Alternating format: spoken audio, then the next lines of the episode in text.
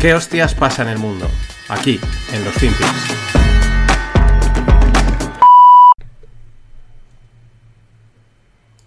Do you have any financial life goals? I want to be a billionaire by 30. How do you think you're gonna accomplish that? So, okay, here's the goal. I'm going into quant finance. I'm going to try and break into investment banking, but on the quant side. I'm going to work in it for two years, get out of the industry, start my own sustainable private equity firm. Then I'm going to rack up a lot of money and then start my own offshore sustainable wind farm off the coast of North Carolina. And then hopefully that'll make me a lot of money. Wow, very ambitious. Thank you. How much money do you have now? $2,121. Hola, no financieros. Vamos, vamos a por el FinPix de hoy. Aquí tenéis a una chica que lo tiene muy claro.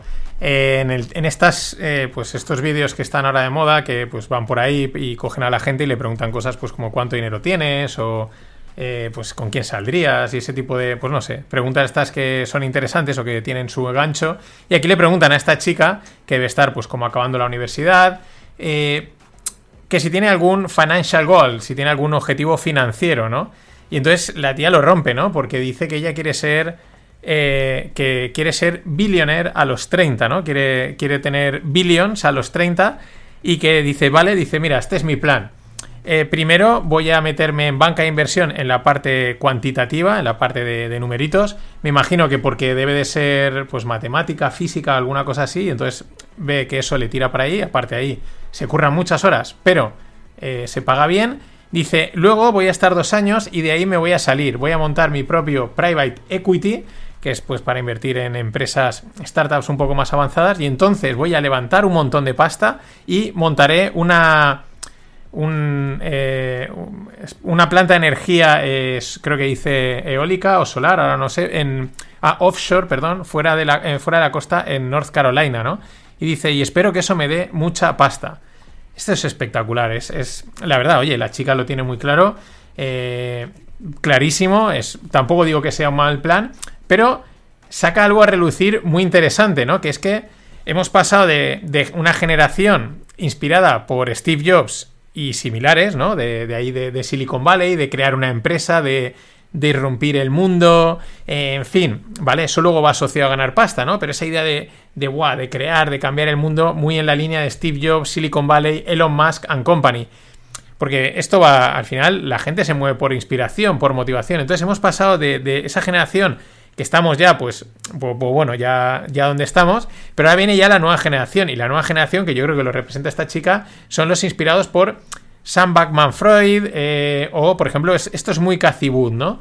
Eh, en esa línea, ¿no? Eh, ¿Qué es? Pues, oye, yo lo que quiero son mil millones. ¿Cómo? Me da igual, o sea, no, no, tampoco quiero crear algo, aportar algo a la sociedad, ni crear un valor. No, no, no, yo lo que quiero son los mil kilos. ¿Cómo los consigo?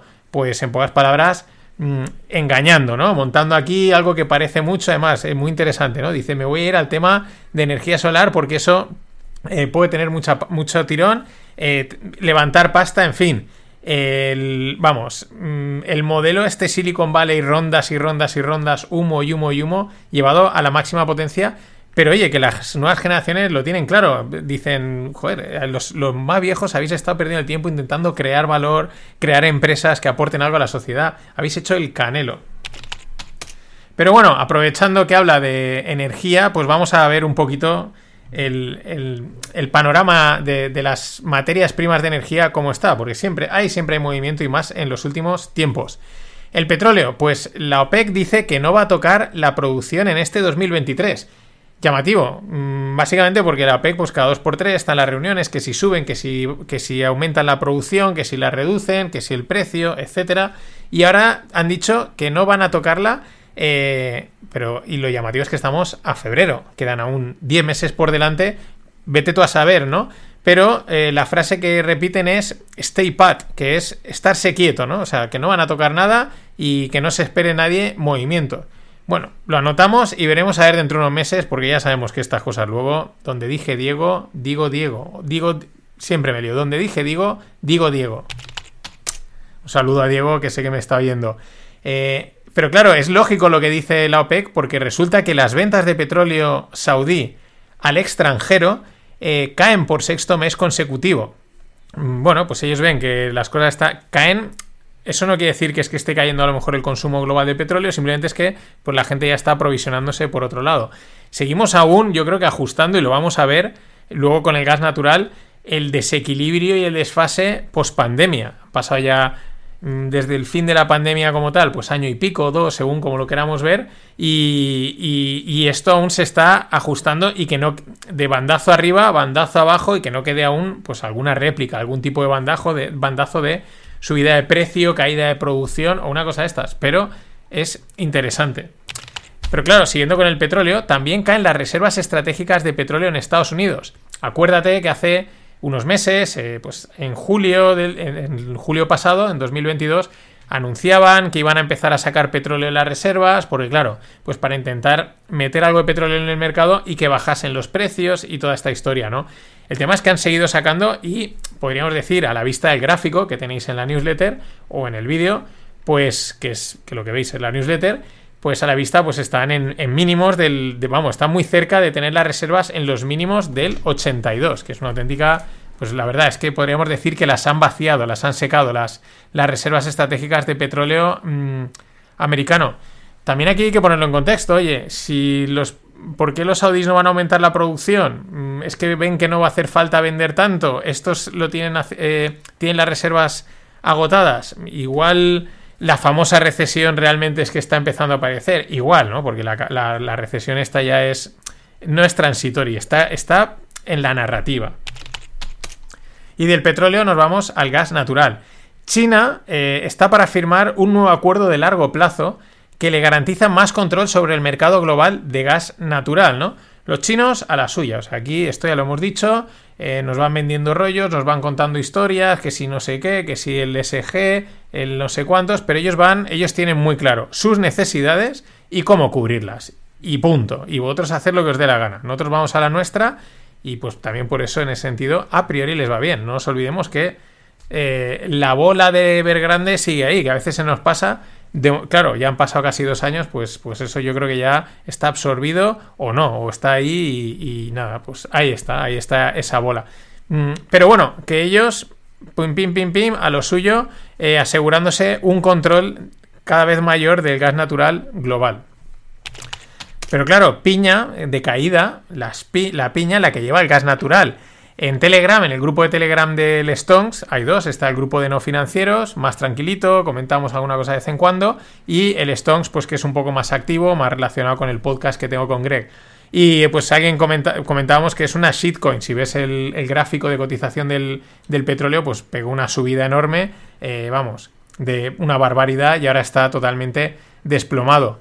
La caída que lleva es espectacular. Como bien comentaba Greg en un tuit, eh, la sensación de que nos la han colado. O sea, literalmente, ¿no? Hace. Es que ya no hace nada. Es que en. Eso, en julio, hace que 6, 7, 8 meses. Se, "Buah, que si el invierno, que si no va a haber gas, que si nos vamos a congelar, que si. las mantas y toda esta historia, el gas disparadísimo, pero de una manera loca, totalmente loca, y ahora está totalmente desplomado. Ya empezaba a ver la coña de ¿qué no le pasará como al petróleo que se puso en negativo? Pues vete tú a saber, pero la sensación de que nos la han colado a todo el mundo, no digo porque haya, tengas posiciones, yo no tengo posiciones en el gas natural, sino por, por, por toda esta historia de exagerada. Yo lo que pienso es, si han conseguido hacer esto, o la manía, la locura, no sabemos, ha conseguido esto con una materia prima como es el gas natural, que no es una shitcoin que la mueven cuatro tíos desde su ordenador en su casa, pues eh, imagínate lo que pueden hacer o se puede hacer con cualquier otra cosa. Y Goldman Sachs dice que este año ellos anticipan eh, escasez de commodities eh, everywhere, ¿no? Widespread, ¿no? O sea, en todas las commodities que haya escasez. Claro, esto te lo están diciendo ahora que ya está, que están cayendo los precios, ¿no? Como por ejemplo el del gas natural. Mm, esta, esta a mí me huele, no lo sé, a, que están colocando papel, ¿no? A que, a que eh, porque claro, si te dicen que va a haber escasez de commodities, lo que quiere decir es que va a subir, ¿no? Va a haber ahí una... eh, la, dema- la demanda va a seguir, la oferta se va a estancar y por lo tanto debería de subir. Pero, eh, claro, mm, igual están acabando de colocar los últimos papeles que le quedan y diciéndole a la gente, sí, sí, comprad, comprad, que esto se va a disparar, pero es que ellos aún les quedan, no les quedan ahí, en fin. Papelitos. Luego darán la, sigui- la siguiente, que es comprarlo todo cuando suba.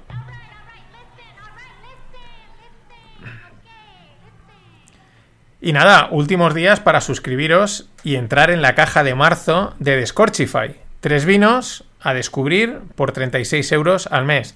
Tres vinos que están siempre, molan un montón. Mola la historia que tiene el vino, eh, el- tanto la historia, la narrativa como la producción del vino. Son vinos que muchas veces no son conocidos a un precio del que nos gusta pagar, ese que está entre los 8, 10, 12 euros y que están buenos. O sea, la elección que hace Pascual mola mucho, así que ya sabes, descorchify.com y ahí pues te suscribes. ¿Que no tienes aún claro? Pues te suscribes en la newsletter, te van contando cositas y también tienen la tienda que puedes ir comprando. Si no te los ves todos, como en mi caso, yo como no me los, como los acumulo, pues de vez en cuando entro en la tienda y cargo un poco.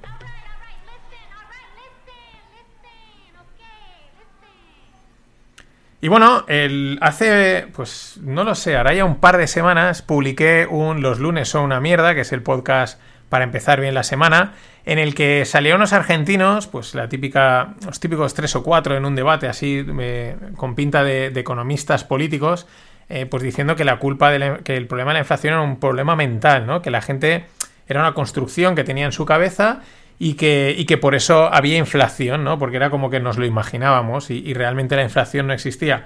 Una cosa así decían, ¿no?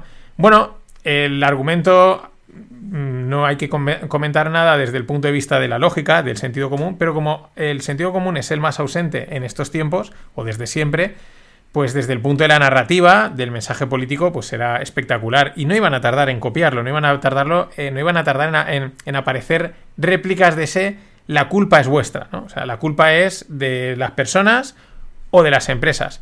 ¿Por qué lo digo? Pues porque sale Mackelm del Banco Central de Canadá diciendo que las compañías deben normalizar sus prácticas de precios en orden, ¿no? en, línea, para volver a un 2% de la inflación. O sea, es- esto es un claro, un claro clásico de la culpa es vuestra. O sea, quiero decir, tú baja los precios.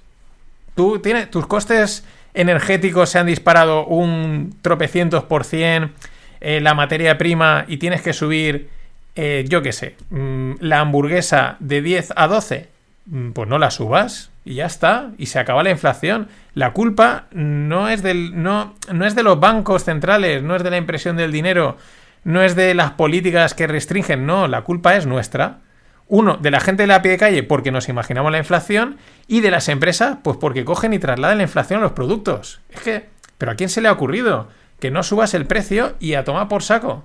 Precio y así conseguimos la inflación. Acojonante. Pero bueno, se sigue confirmando el, pues que el ESG es un caballo de Troya como una casa. Siempre se habla mucho del- del- de los sistemas de crédito social.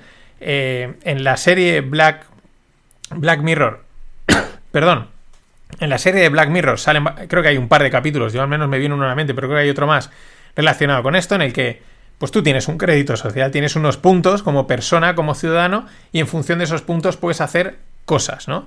Eh, puedes comprar, no puedes comprar, puedes endeudarte, no puedes endeudarte, o puedes entrar en un restaurante o no. Eso está llevado al extremo. Eh, esto es algo que últimamente también han salido bastantes vídeos de en China que se están implantando, no sé si también era en Japón o algo así, pero sobre todo en China eh, hay ya algo muy parecido. El tema de, de, la, de la vacuna y toda esta historia también iba muy en esa línea de, oh, si tienes estás, si no, no estás, ¿vale? Y... Pero ¿qué pasa? Claro, ¿cómo implantas un sistema de crédito social eh, sin así de golpe? Pues a lo que estés en un país como China, que dices, esto se hace porque lo digo yo, y te callas, pues en los países que aún no hemos entrado en esas dinámicas, pues no es tan, no directo.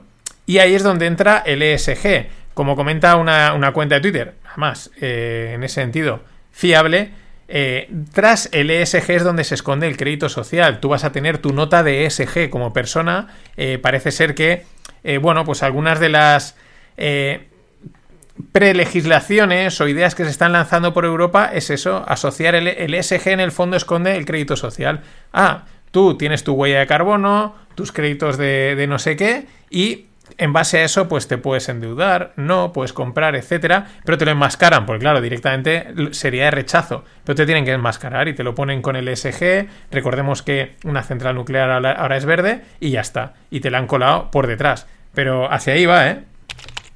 Hasta el gran Elon Musk, que es nuestra última salvación, lo ha dicho. El ESG es el demonio. Y bueno, para cerrar hoy, resulta que hay escasez de tomates. bueno, eh, parece ser que.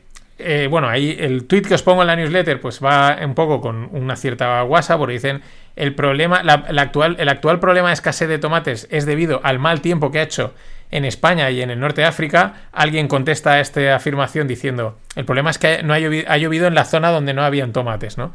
Pero bueno, bromas aparte, parece ser que en Reino Unido tienen, un- eh, ahí, eh, tienen la- las casas de tomates están vacías. ¿sabes? Que parece ser que hay una escasez de tomates.